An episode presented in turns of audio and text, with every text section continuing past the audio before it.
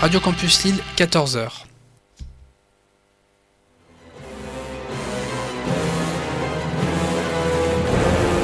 Il est 14h. Vous êtes sur Radio Campus, fréquence 106,6.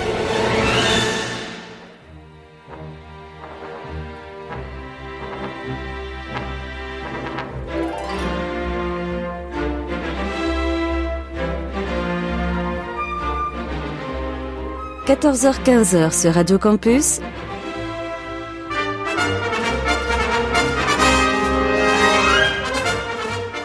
Les aventuriers des salles obscures. Le magazine cinéma produit par le quotidien du cinéma. Présenté par Christophe Dordain. Bonjour à toutes et à tous. Merci d'être des nôtres en ce samedi après-midi, une nouvelle édition de votre magazine consacré à l'actualité du cinéma. Christophe Dornan au micro, vous l'aurez compris, accompagné de Christophe Colpart, David Marmignon, Ryan Mézioud et Victor Van de Cancy. Nous sommes ensemble jusqu'à 15h pour cette nouvelle édition qui vous permettra d'avoir un programme somme toute assez complet et un panorama qui le sera aussi autant que possible des principaux films sortis dans les salles depuis maintenant deux semaines.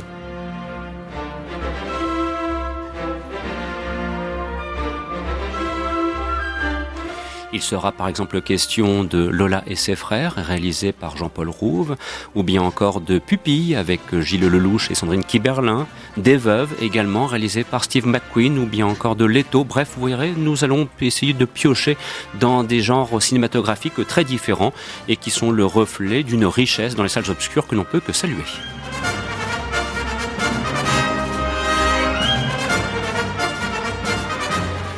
Bien évidemment de rappeler que le programme que vous entendez est produit par le quotidien du cinéma.com, qu'il est disponible et qu'il sera disponible sur SoundCloud dans le courant de la journée après la diffusion de ce programme. Mais c'est aussi une émission qui est rediffusée sur radio WRS dans la Sarthe, qui est rediffusée le mercredi de 14h à 15h sur Pastel FM, qui émet ses programmes à Roubaix, et aussi sous la forme de modules via Cinéma Radio. Bref, nous sommes multi-écoutables en quelque sorte.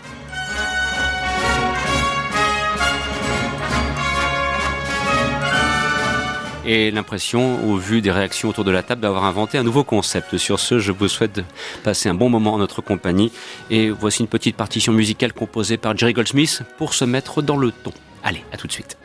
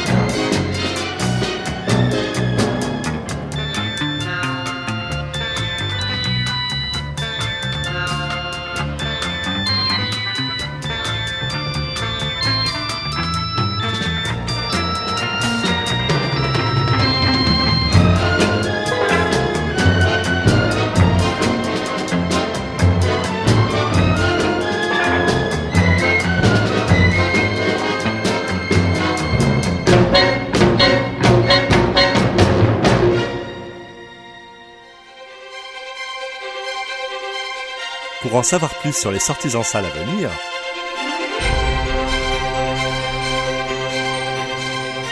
rendez-vous sur le site du quotidien du cinéma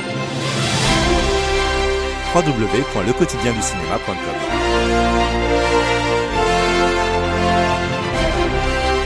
Radio Campus jusqu'à 15h. C'est les aventuriers des salles obscures avec Christophe Dordain. Et à l'instant, vous entendiez une partition musicale composée par Jerry Goldsmith qui a fait l'objet d'un petit quiz autour de la table pour essayer d'en retrouver l'origine. Et c'est Ryan Mesiout qui est le grand gagnant. C'était Les Évadés de la planète des singes réalisé par Ted Post en 1970. Voilà, ça c'est pour qui aime les belles bandes originales. Ça tombe bien, à mi-parcours, on vous en proposera une seconde en lien cette fois avec un concours dont vous pouvez profiter sur le quotidien du cinéma. Sur ce, de retrouver donc nos différents aventuriers du jour en la personne de Victor, Christophe, David et Ryan. Et il va être question tout de suite de Lola et ses frères. Alors c'est un film qui a été réalisé par Jean-Paul Rouve, qui est sorti le mercredi 28 novembre sur les écrans. Au casting, on retrouve Jean-Paul Rouve accompagné de José Garcia, mais bien évidemment, on peut considérer que la figure de pro de ce film, c'est Ludivine Sagné. Et je me souviens que dès la publication dans les colonnes du site cinéma.com de Lola et ses frères, l'expression de feel good movie, qui est parfois un petit peu trop utilisée, euh, était au rendez-vous. Alors on aura l'occasion de voir si elle est vraiment justifiée, mais moi j'ai envie aussi de poser une question simple. Est-ce que c'est bien réalisé Est-ce que c'est un bon film Est-ce qu'il y a du cinéma dans ce qui semble être une œuvre extrêmement sympathique au premier abord? David, s'il te plaît. Ah, il y a du cinéma, oh, c'est un, très beau téléfilm, on va dire. C'est pas non plus euh, hallucinant. Après, il y a, ça se passe au Havre, c'est ça, ou à Caen, je sais plus. Ouais, ça se passe dans, une de, dans un de ces coins-là. Et en fait, du coup, c'est l'image est assez particulière parce qu'il pleut tout le temps, il fait gris, et du coup, on a l'impression d'être à la maison, quoi. On a l'impression d'être à Lille euh, sous, sous, sous le le, temps hivernal, ouais, c'est ça.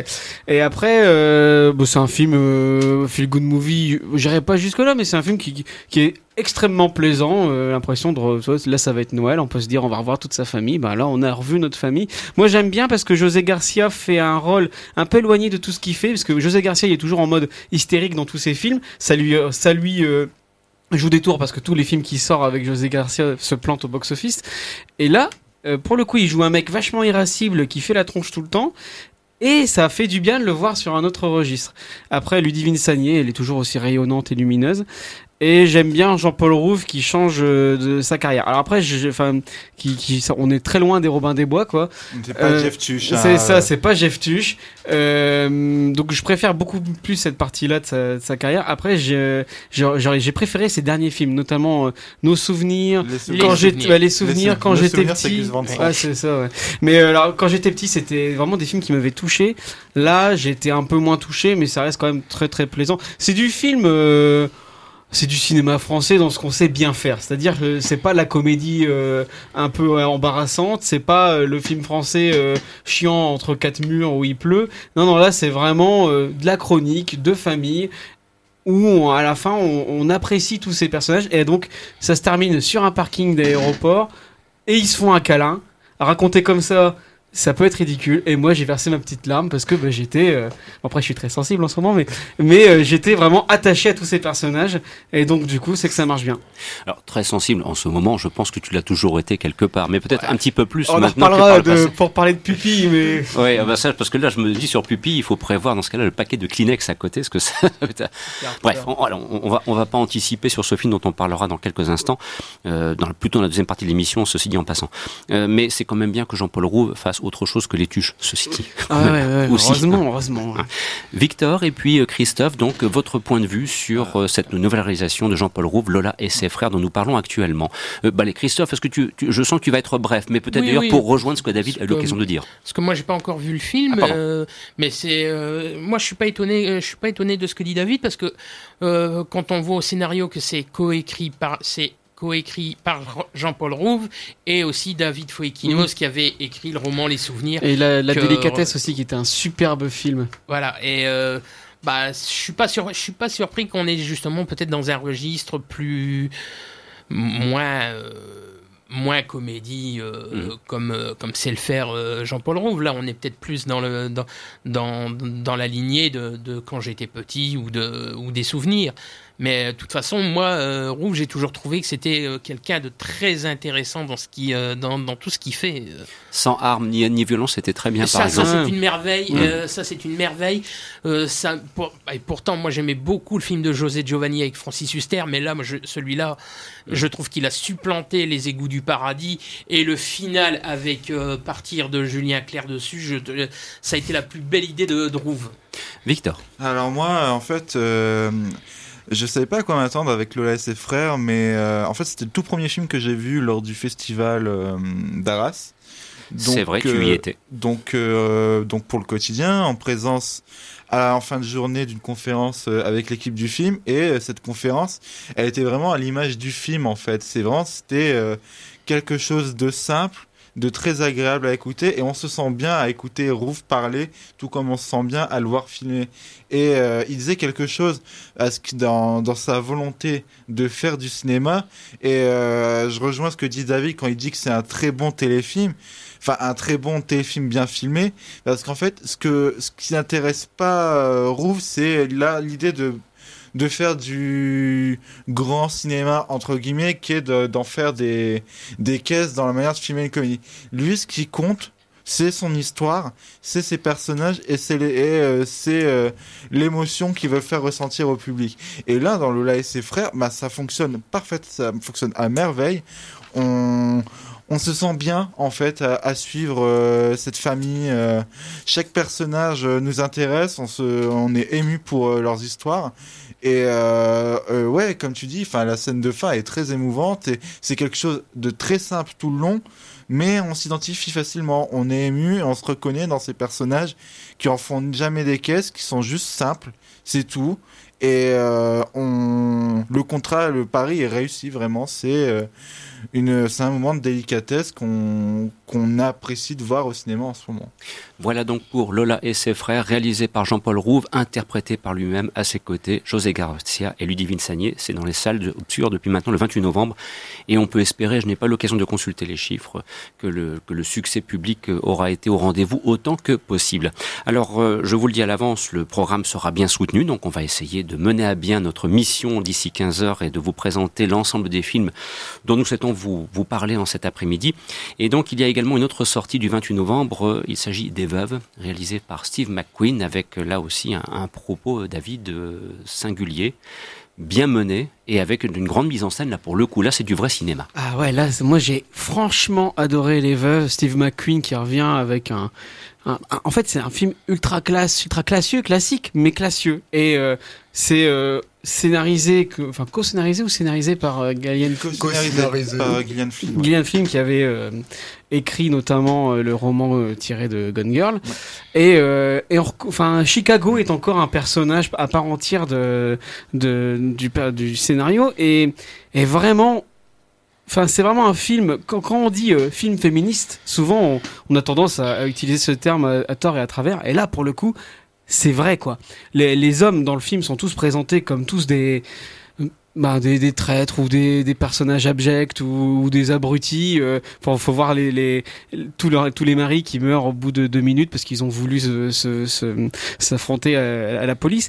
Et on suit le, le, le, parcours de ces femmes, notamment Viola Davis qui est impériale en tant que femme forte. Elle, elle, elle reprend un peu son rôle qu'elle qu'elle qu'elle a dans la série euh, How to Get Away with Murder, mais Vraiment, enfin moi, elle peut me lire le bottin avec autant d'intensité, je, signe direct. Et euh, en quelques scènes, ces personnages existent. Dans le cinéma américain, on a, tendance souvent à avoir des poupées de chiffon qui, qui, n'arrivent pas à, transmettre des émotions. Et là, en quelques scènes, chaque personnage est ultra bien caractérisé et notamment euh, Steve McQueen qui caractérise aussi tout ça par l'image. Il y a une scène hallucinante où euh, on suit donc euh, Colin Farrell qui est euh, un, un, candidat à la mairie de Chicago. Hein, circonscription. circonscription, c'est un peu compliqué hein, les sélections américaines. et en, en, un plan séquence qui dure 5 minutes, il passe des quartiers défavorisés de Chicago au quartier UP où il habite. Et en un, en un plan séquence de deux minutes, on a tout compris sur ce personnage. C'est-à-dire qui, qui, qui veut, euh, qui fait de la propagande entre guillemets, mais qui n'appartiendra jamais à ce milieu. Et ça remet en, cause tout le film et des, des morceaux de bravoure en, termes de réal, il y en a ça tout le long. Et c'est vraiment un film ultra classique mais dans le bon sens du terme. C'est vraiment, on a l'impression que ça sort dans les années 70 et c'est et puis alors c'est super bien tenu. Euh, il y a eu euh, Ocean, 8, euh, Ocean 8 qui est sorti, euh, encore un casse de femmes, euh, je sais plus, en septembre, en, en juin, en juin. Rien à voir, quoi. Là où c'était. c'est mieux. Oh, Victor, tu vois, où là où c'était le, bling bling et les stars foison qui venaient payer leur dernière liposuction, là on a un vrai truc hallucinant, vraiment incarné, vraiment d'une d'une classe ultime et c'est vraiment vraiment chouette. Enfin, tu sais, retrouver ce, bon, ce plaisir du bon vieux polar où il y a rien qui dépasse. Le film dure 2h10. C'est vraiment, ça passe comme une, une, fusée. Enfin, vraiment, je, je sais pas quoi dire à part euh, allez-y parce que c'est vraiment, si vous aimez le, vrai et beau cinéma, allez voir Les Veuves. Alors moi, je, ne comprends pas parce que je t'entends là tombant dans, dans, dans la dithyrambe et, et, je peux lire sur le quotidien du cinéma.com euh, sous la plume de quelqu'un qui s'appelle euh, Victor ça, reste entre nous. Euh, les Veuves marquent un premier faux pas dans la filmographie de Steve McQueen, car ce film se montre trop limité par un formalisme et un scénario trop programmé et qui peigne à gagner en implication. Victor, que se passe-t-il? Bah, Alors ouais, alors moi, alors que se passe-t-il Mais il est fatigué en ce moment, Victor. il faut qu'il dorme un peu. Que se passe-t-il pour Steve McQueen justement? Parce que moi. Euh, Justement, ce film de braquage par Steve McQueen, je l'attendais avec impatience parce que Steve McQueen, c'est un réalisateur euh, qui a qui a réalisé trois euh, coups d'essai et trois coups de génie avec Shame, Hunger et 12 Years a Slave.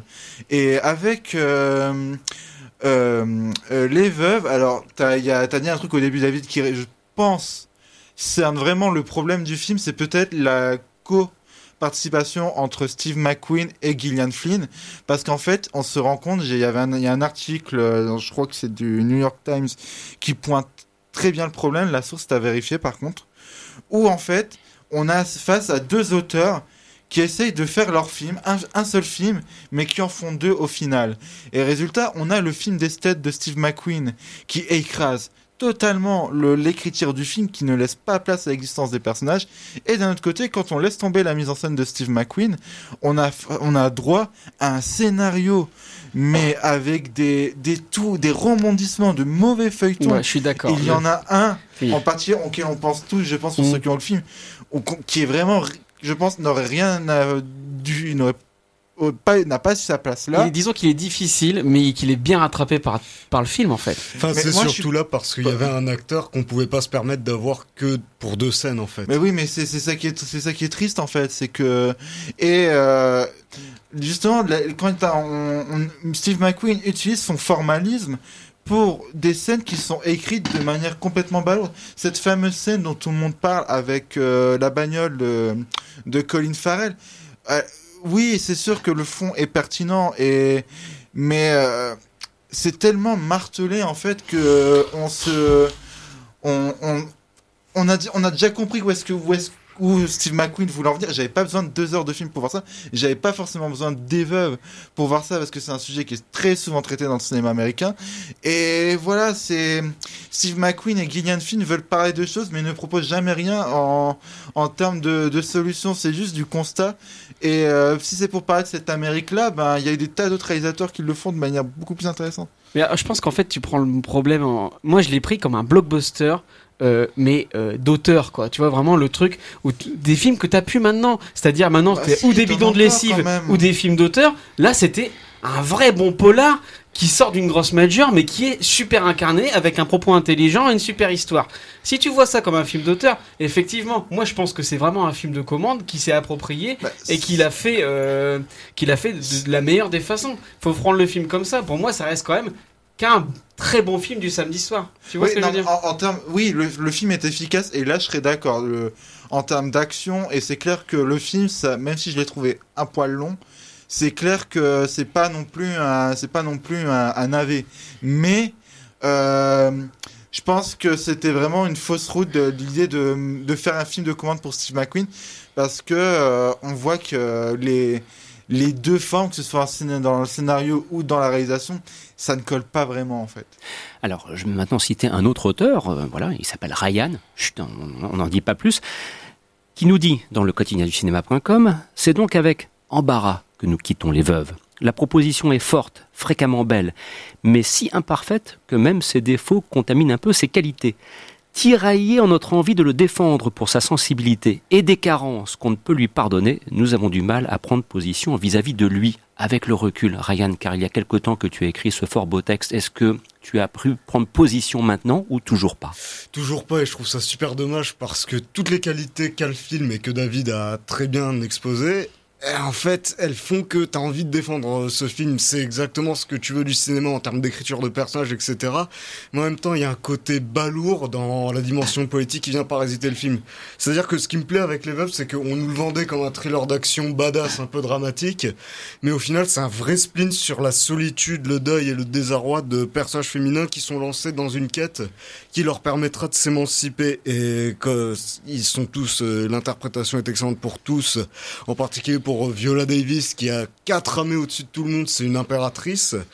Et, mais le problème, c'est que quand ça sort de ces très beaux personnages qui se caractérisent juste en une scène, là, c'est pour parler de politique et ça commence bien puisque c'est surtout pour parler de, de Chicago et d'illustrer, comme dans le film noir, la ville comme un, comme un terreau de corruption. Mais le problème, c'est que tous les sujets sont abordés avec un côté avec une absence de subtilité qui est juste effarante. Le pompon, ça revient quand même à une scène de violence policière raciale euh, que je vais pas trop dévoiler, mais qui traite des violences policières à l'encontre de la communauté noire. Mais pour ce qui est du traitement de la langue de bois, de la pauvreté, de la corruption, euh, comment elle est récupérée par les politiques, ça va pas plus loin que le, le côté tous pourri. Et même ça parasite un peu le traitement des le traitement des personnages avec lesquels on aurait voulu plus être et il y en a certains en fait il y a que le personnage de Viola Davis qui est vraiment parfaitement traité. Elisabeth Debicki par exemple elle interprète magnifiquement son personnage, mais le problème c'est que il y a un côté trop appuyé sur euh, sa, position dominée et sur son côté euh, femme euh, femme remplie de tête chaude qui tombe dans, qui fait très très forcé. C'est au début ça, puis après ça. Non, tu l'as encore jusqu'au bout en fait. Genre, euh, t'as une scène où quand même son arme, c'est de pleurnicher quand il lui fait des reproches. Mais ce que j'aime bien, enfin là où je suis pas d'accord avec toi vis-à-vis du féminisme, c'est que j'ai l'impression qu'il les traite surtout comme des personnages. Il est pas dans la position féministe brandie comme une qualité euh, inattaquable et le fait que je puisse dire c'est pas très bien traité, ça fera automatiquement un, euh, un misogyne, mais il n'est pas non plus dans un patriarcat condescendant à dire ce sont des personnages faits parce que ce sont des femmes qui étaient sous la coupe de leur mari et c'est normal qu'elles soient perdues. Donc globalement, voilà, je suis, je suis vraiment le cul entre deux chaises par rapport à ce film. Je suis vraiment embêté. Eh bien, vous l'aurez compris. Donc, il y a un embêtement, un pour, un contre, et c'est un petit peu le reflet des trois avis que nous venons d'entendre à propos du nouveau film de Steve McQueen, Les Veuves, que vous pouvez voir sur les écrans depuis le 28 novembre. On se retrouve dans quelques instants pour parler d'Astérix juste après ceci.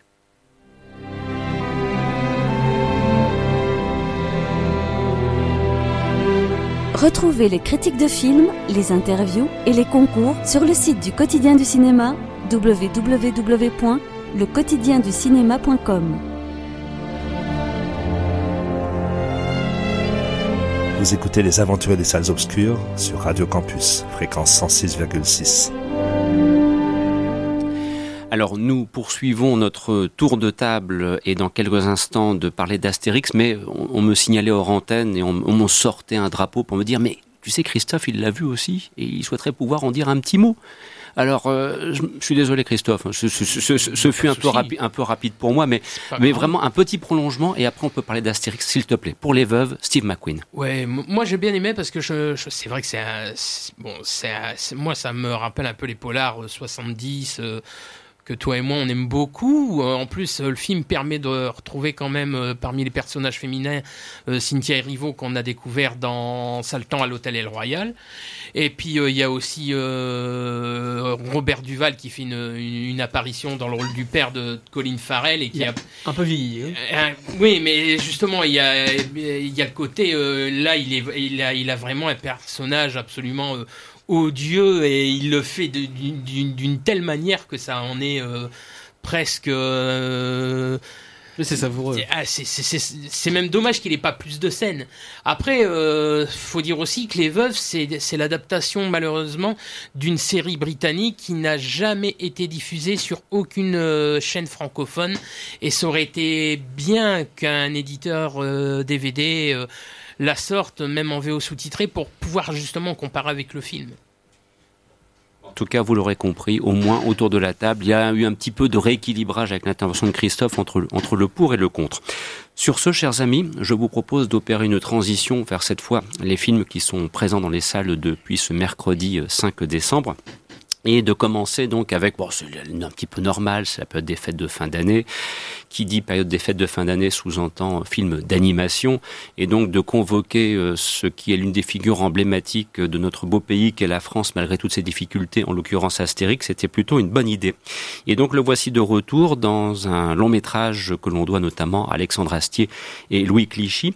Ce long métrage s'intitule Astérix, le secret de la potion magique, et euh, comme je le fais depuis le début de cette émission, de citer des personnes qui écrivent dans les colonnes du quotidien du cinéma et qui se risquent donc à dire que ce nouvel Astérix, euh, bah, c'est pas terrible. Ah ouais. Voilà. Oh là là Stop, Ah, stop, stop, stop. possible. Stop. Laissez-moi vous Par annoncer. Laissez-moi, par Benelos, laissez-moi s'il vous plaît. Bah oui, alors ça, oui.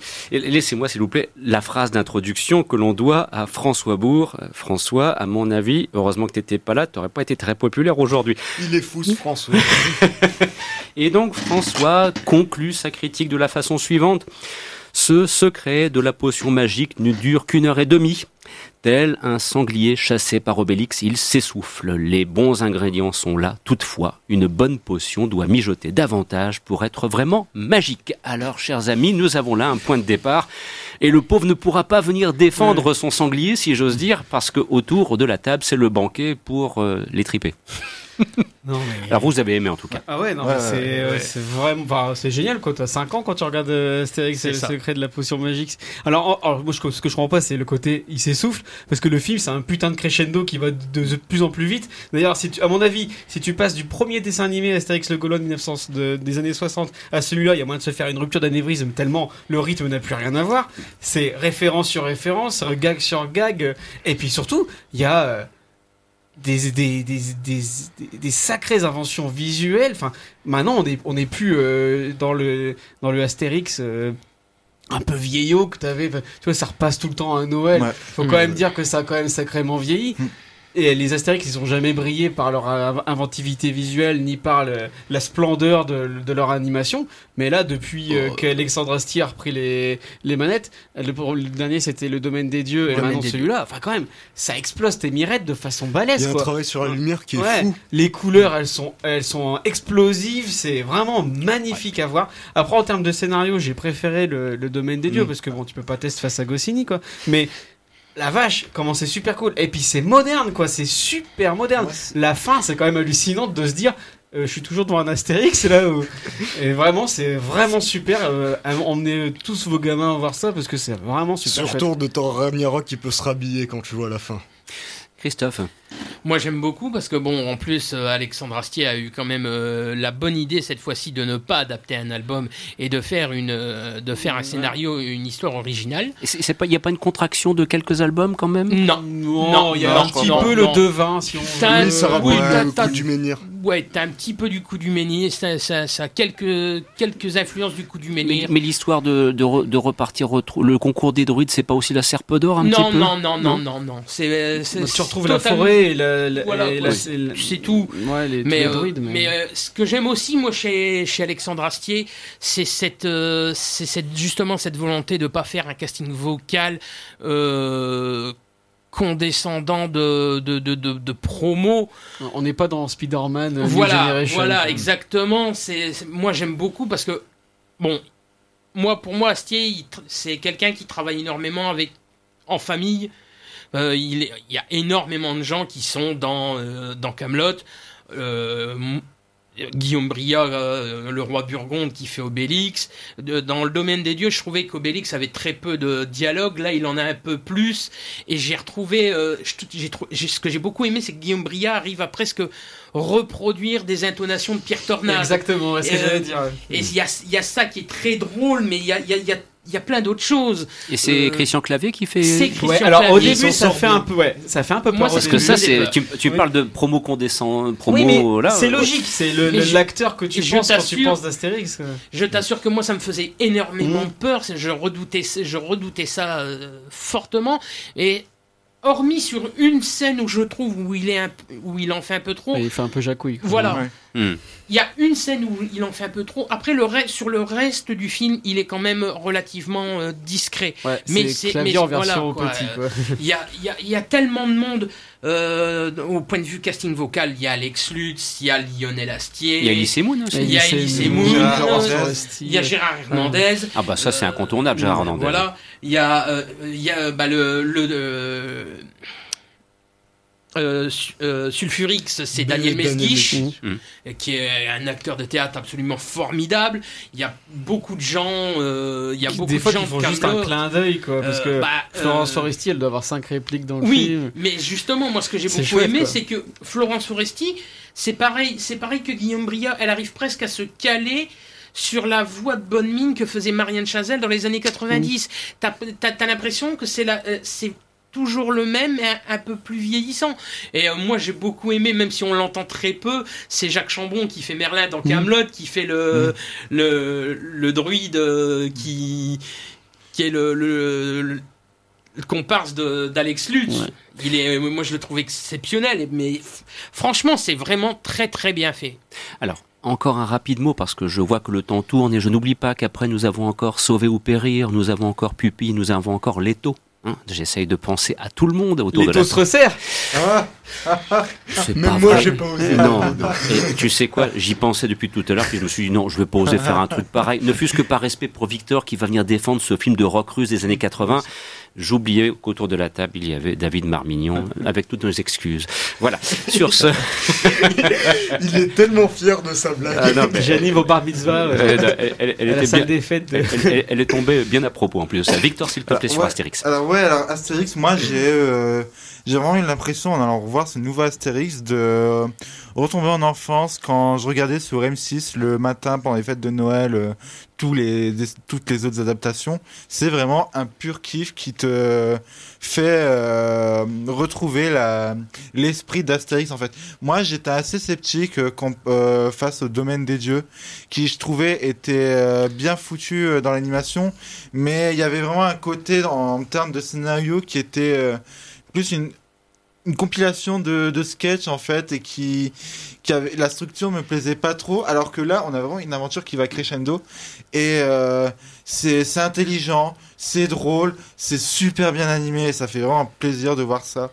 Et c'est euh, qualité française monsieur. et voilà c'est c'est un régal. Allez allez-y euh, en famille donc euh, je vais juste euh, commencer par quelques réserves, comme ça on évacue ce qui ne m'a pas plu, c'est qu'on te vend une évolution. Qu'est-ce qu'il est chiant On te vend une évolution. François, tu es aidé. Il y a un côté sur la fin où cette évolution n'est pas totalement concrétisée, c'est genre mollo, on verra ça plus tard le futur et on va garder ça entre nous. Mais euh, il y a aussi le problème que des fois les gags étouffent trop les personnages. Je trouve que le personnage de Téléphérix, ce jeune druide incarné par Alex Lutz, qui se fait un peu étouffer par cette succession de gags, mais c'est vraiment pour pinailler parce que à côté de ça, j'adore beaucoup le, enfin le fait que ce soit un vrai, un vrai film sur panoramique. C'est vraiment lui le personnage principal. Il y a un vrai enrichissement autour de l'univers des druides. Il y a un côté mystique et badass de les voir manier la serpe comme des colts. C'est extrêmement jouissif. Et en plus, il y a un côté avec ses druides euh, branques, euh, ses mages euh, un peu un peu gauche et maladroits. Il y a un côté Merlin dans Camelot, donc on retrouve la, la patte de Astier de ce point de vue-là. Le méchant, il rappelle, il rappelle Prolix avec son côté mystique, sa peau de bête, etc. Mais c'est une vraie réussite avec la voix, avec la voix caverneuse et fraîche de, de Daniel Mesguich. Incroyable. De, de,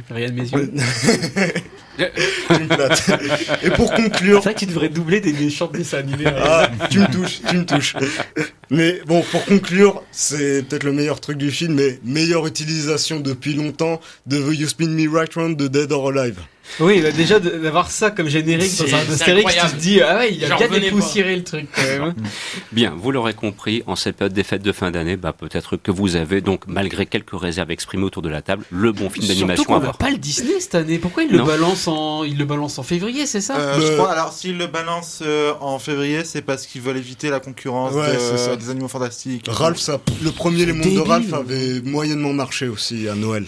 Sur ce, une petite pause bienvenue. Je voudrais simplement vous faire entendre quelques mesures d'un vieux western qui s'appelle Le Dernier des Géants, réalisé par Don Siegel en 76 avec John Wayne, Lauren Bacall, James Stewart, musique composée par Elmer Bernstein. Et il s'avère que c'est le coffret DVD que nous vous proposons actuellement de gagner grâce au site cinéma.com. Et on se retrouve dans quelques instants pour sauver ou périr, pour pupille et aussi pour l'étau. Un excellent après-midi à l'écoute de ce programme. Nous sommes ensemble jusqu'à 15 heures.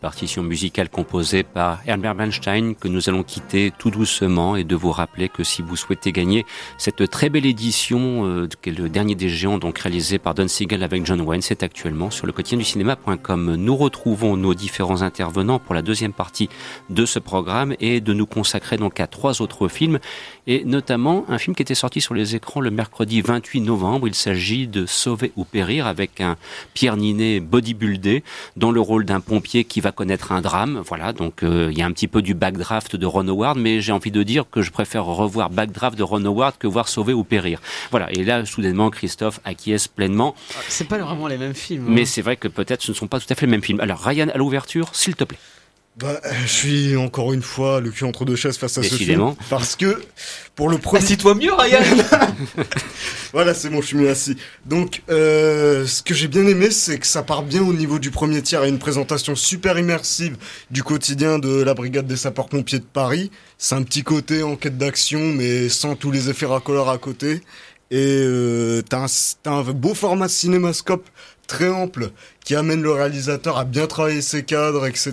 Donc ça donne un savoir-faire aussi discret qu'efficace. Et il y a surtout un truc très très intéressant sur le plan sur le plan thématique, c'est que le personnage principal doit accepter la mort comme euh, faisant partie de son quotidien, il y a une scène de réanimation où il échoue, on pourrait s'attendre à ce que ça parte dans le classique du je suis révolté, je vais gueuler, etc. parce que j'ai pas réussi à ressusciter le personnage, mais non, il se résigne et il l'accepte.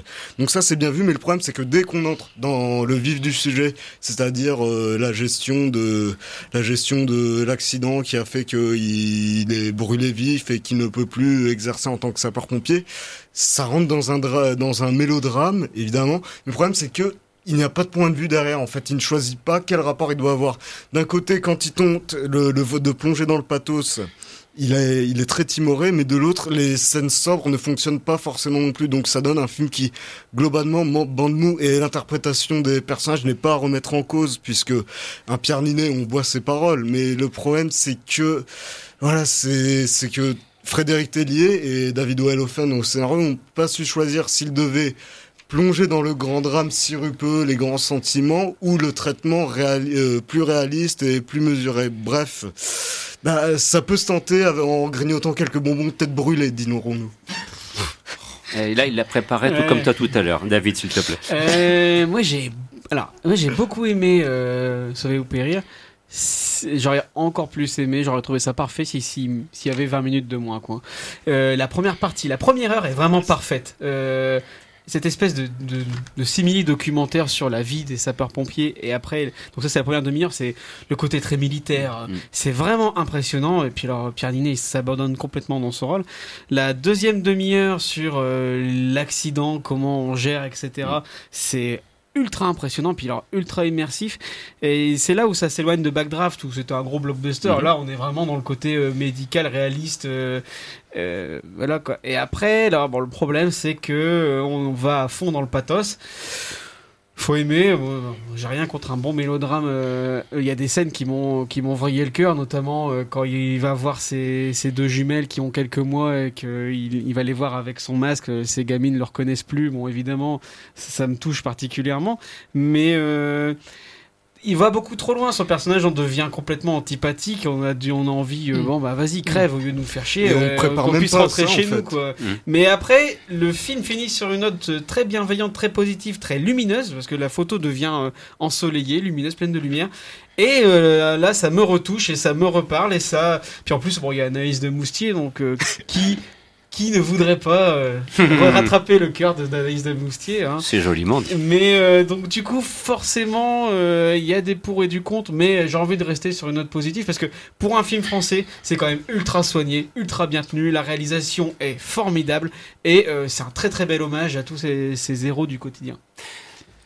Des héros Les héros, oui, pardon. Est-ce que j'ai eu un doute Christophe oui, euh, bah moi, ce qui me, je, je veux pas dire que j'ai pas aimé le film. Je, trouve le film intéressant.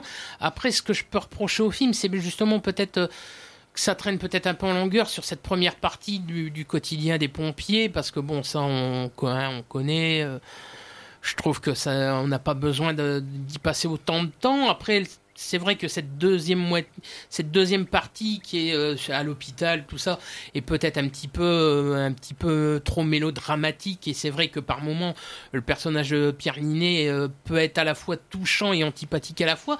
Mais moi, ce que je regrette un peu, c'est que moi, j'aurais aimé que la troisième partie du film soit un peu plus développée parce que je trouve que ça aurait été intéressant justement de traiter euh, vraiment la difficulté du personnage de Pierre Ninet à revenir dans une vie civile alors que on est dans une époque qui voue un culte à l'image, à la mode, aux critères de beauté et j'aurais aimé justement que ce, côté-là soit peut-être plus travaillé, plus développé, parce que ça aurait été intéressant justement de, plus développer ça, le problème du, retour à la vie civile dans une, époque qui, qui, a quand même qui voit un gros culte à l'image et, euh, et la difficulté qu'il peut avoir à, à se réintégrer dans et à faire accepter sa propre image et à faire et à s'accepter lui-même aussi. Voilà et, et, c'est ça que j'aurais aimé vraiment que ça ça se ça soit un peu plus travaillé là-dessus. J'aurais aimé qu'on passe plus de temps sur cette partie-là que sur la partie de l'hôpital. Victor Alors je vais, moi, je vais juste dire quelques mots hein, parce que tout a été dit sur le film. Sauf que moi, j'ai vraiment pas aimé en fait le, tout le film. Euh, si ce n'est que la, vraiment la, première demi-heure est assez exemplaire pour montrer justement ce quotidien des pompiers. Et là, 10 ce serait, c'est 10 sur 10 pour euh, cette euh, manière de montrer, de filmer cela. En revanche, pour faire simple, si on a vu la bande-annonce, on a vu le film. Euh, ça raconte absolument, ça raconte absolument tout et euh, narrativement.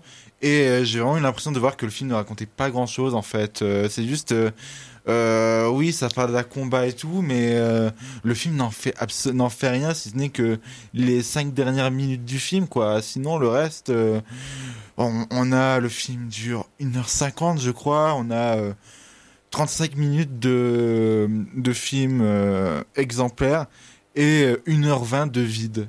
Alors euh, moi, pour, les auditeurs, regardez juste la bande-annonce et, et, voilà. Voilà pour Sauver ou Périr, réalisé par Frédéric Tellier et interprété entre autres par Pierre Ninet et Anaïs de Moustier. Sur ce, place maintenant à ce qui est donc euh, incontestablement, peut-être en tout cas, le film de la semaine. Il s'agit de Pupille, avec euh, Sandrine Kiberlin, avec euh, Elodie Mouchez, avec Gilles Lelouch, une réalisation de Jeanne Herry. Euh, film au sujet duquel Guillaume Méral, dans sa critique, développait le propos suivant Pupille a l'excellente idée de faire du bébé le centre névralgique de ce long métrage, l'argument qui va actionner la galaxie des personnages concernés. Alors maintenant, comme on le dit souvent à la télévision, séquence émotion. Nous y sommes, David. À toi. Alors on peut sortir les Kleenex, s'il vous plaît, car là, il a fondu complètement. Euh, j'ai fait que chialer pendant deux heures. C'était, mais ça fait du bien, hein, franchement, c'est, c'est chouette.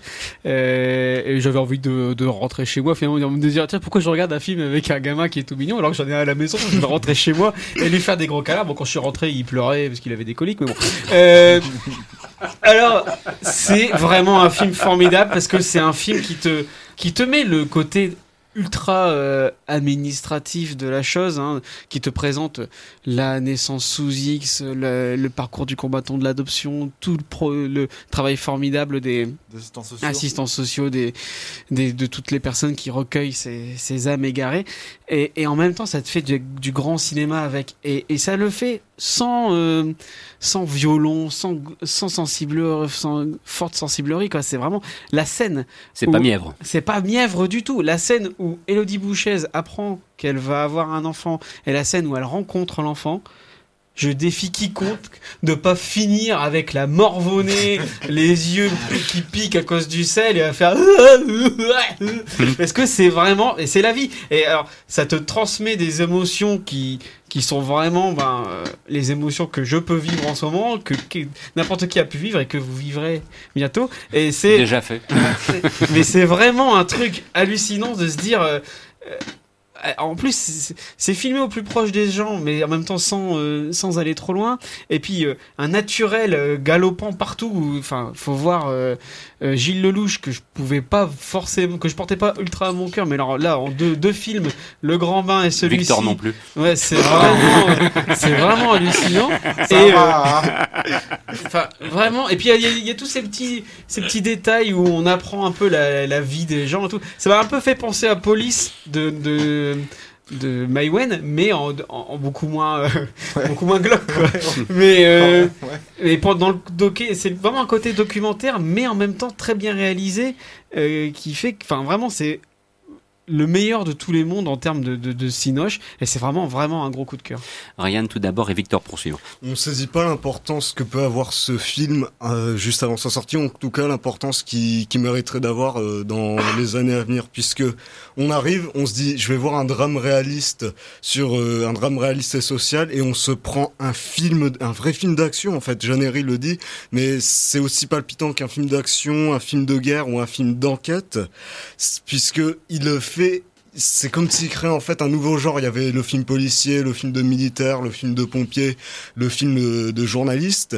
Mais là, c'est le film de, des services sociaux qui apparaît sous nos yeux. C'est-à-dire qu'on arrive dans une sphère professionnelle à laquelle on pourrait être extérieur, mais qui est traité de manière, euh, enfin, qui est traité pour être rendu extrêmement immersive, extrêmement palpitante et donner à cette histoire ordinaire un aspect plus grand qu'elle au final. Il y a une vraie construction selon c'est un univers avec euh, ses propres archétypes, sa propre mythologie, ses propres codes et sa propre histoire. C'est vraiment en faire du cinéma avec le réel. Il y a une, euh, en fait, ce qui structure tous les personnages et qui les met à part du commun des mortels, peut-être pas au-dessus, mais qui leur donne un aspect mystique. C'est tout ce lien à l'enfance, toute cette capacité à comprendre, à décoder le, le langage des bébés. Un exemple tout bête. La scène dans l'abondance où Sandrine Keiberlin rencontre pour la première fois le petit le petit bébé Théo et lui explique toute la situation et que le bébé euh, que le, le rythme cardiaque du bébé s'emballe comme s'il comprenait le truc. Euh, ça peut avoir le ridicule comme ça, mais pris dans le film, puisque auparavant, on t'a expliqué que ce personnage avait ce lien à l'enfance, avait cette capacité à les comprendre. Elle apparaît complètement cohérente. Et il y, a des, y a des trucs en termes de mise en scène qui, si on est un peu sensible au découpage, filent de vrais frissons de plaisir. Euh, par exemple, quand on voit la rencontre entre le personnage de Gilles Lelouch et la rencontre du personnage de Sandrine Kuberlin, la manière dont elle est amenée en un regard tu te dis j'ai compris ce que ça raconte, j'ai compris le, le passé de ces personnages, les, les enjeux des relations autour d'eux. Et ça va être peut-être le plus beau compliment qu'on puisse lui faire, mais dans le côté chemin de croix marqué, chemin de croix épique, marqué par les sacrifices, la patience, l'abnégation, qui sont au final euh, récompensés, on pense au magnifique film de George Miller, Lorenzo. Oh, Fouad appréciera beaucoup. Victor. Ouais, alors, euh, bah, même ressenti hein, que David et Ryan. Il a un cœur, oui Mais euh, non, alors Pupi, c'est vraiment le, le, gros coup émotionnel. Euh, euh de, du cinéma français euh, de, de, cette, de cette rentrée parce, enfin, de cette fin d'année plutôt. Euh, j'ai tout simplement adoré le, processus de Jeannery en fait. C'est euh, comment raconter quelque chose qui au final est très simple. Le film raconte une adoption en fait. C'est quelque chose qui on peut résumer en une seule ligne. Et en fait, elle va euh, de cela, elle va montrer en quoi quelque chose de très simple peut s'avérer extrêmement complexe en fait. Et on va suivre toute cette galerie de personnages qui vont être en fait des acteurs de, de cette action qui euh, ont chacun leur raison d'être opposés ou pas à telle chose, qui euh, ont tous un ressenti différent face à quelque chose. Et tous ces acteurs vont devoir euh, exister ensemble pour faire cette action. Et euh, ce qui fait que ça rend le film tellement vivant, tellement émouvant et Ouais, bah, après, ils ont, ils ont tout résumé, hein, Ryan et David. Donc, euh, et le bébé joue super bien. Ouais, c'est la classe à la J'ai pas grand, j'ai pas grand chose à rajouter.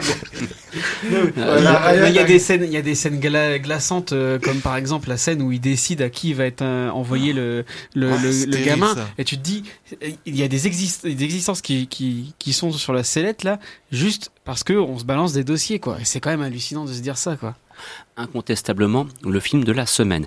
On retrouvera Victor dans quelques instants pour la conclusion à propos de Leto. Christophe, juste un petit mot. Il y a eu aussi un documentaire parce que il y a quelque temps de cela, tu dénonçais le manque de documentaires dans les salles. Il y en est un à propos de Jean d'Ormesson. Un petit mot, s'il te plaît, pour nous en dire quelques petites, euh, voilà, nous, le décrire, nous en dire le plus grand bien, je présume.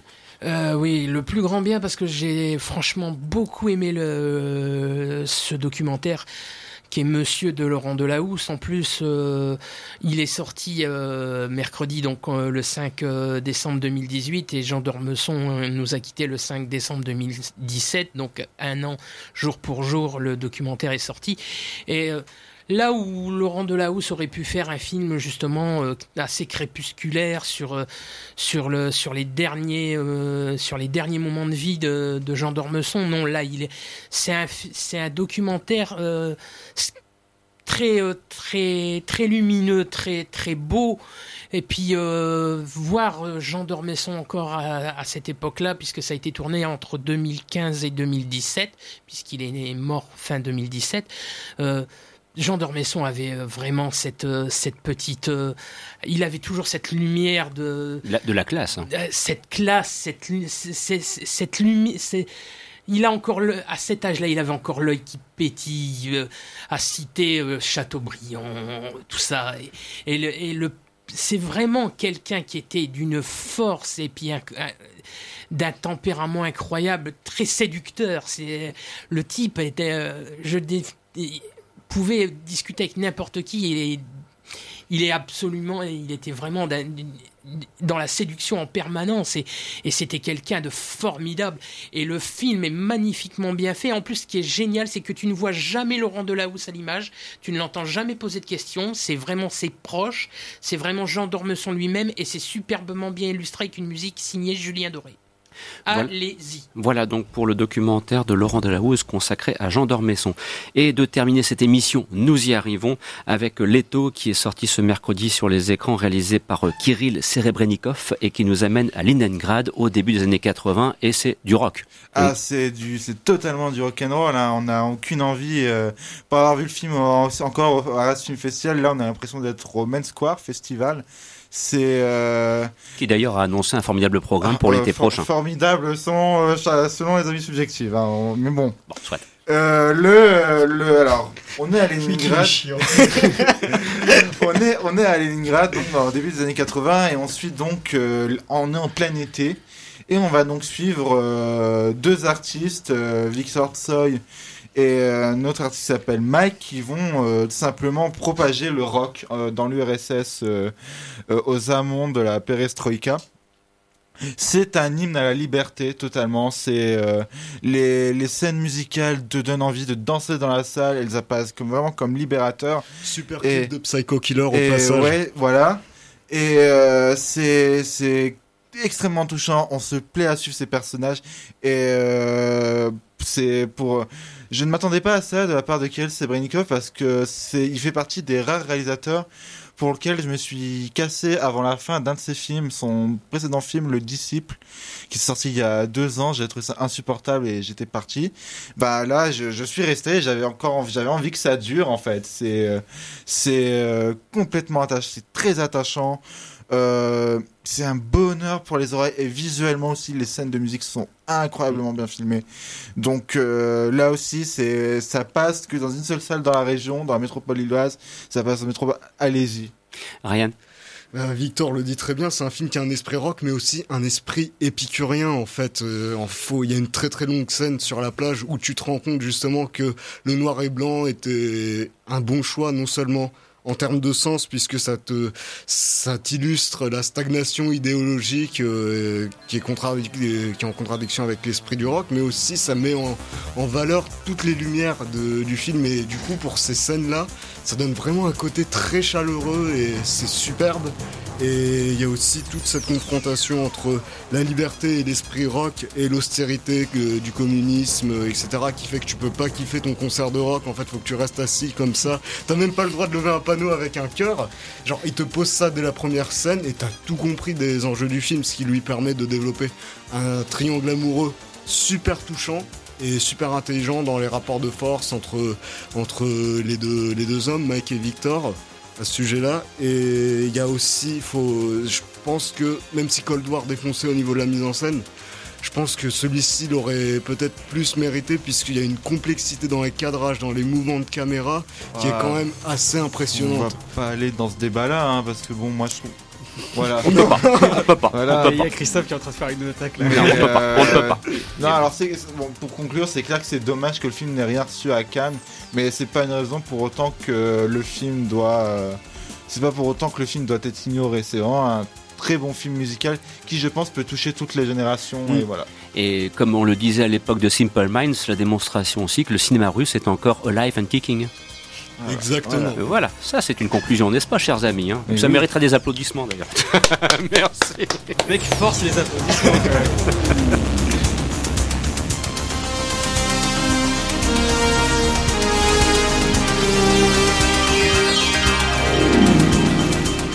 Vous écoutiez Les Aventures des Salles Obscures, une émission proposée, présentée par Christophe Dordain, production le quotidien du cinéma.com. Un grand merci à Christophe Colpart, Victor Van de Cassi, David Marmignon et Ryan Méziou. Dans quelques instants, suite des programmes sur votre station et de vous souhaiter de passer d'excellents moments à notre écoute. On vous retrouvera bien sûr avec grand plaisir dès la semaine prochaine. Au revoir et merci.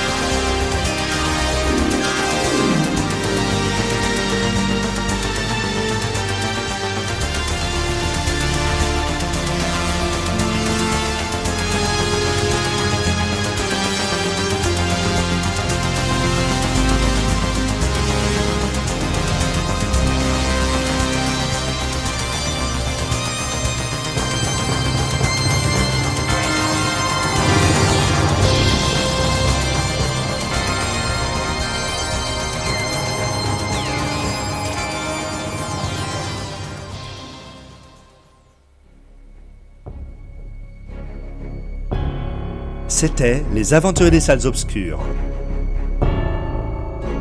Votre magazine cinéma revient la semaine prochaine. Même jour, même heure. Pour encore plus d'aventures.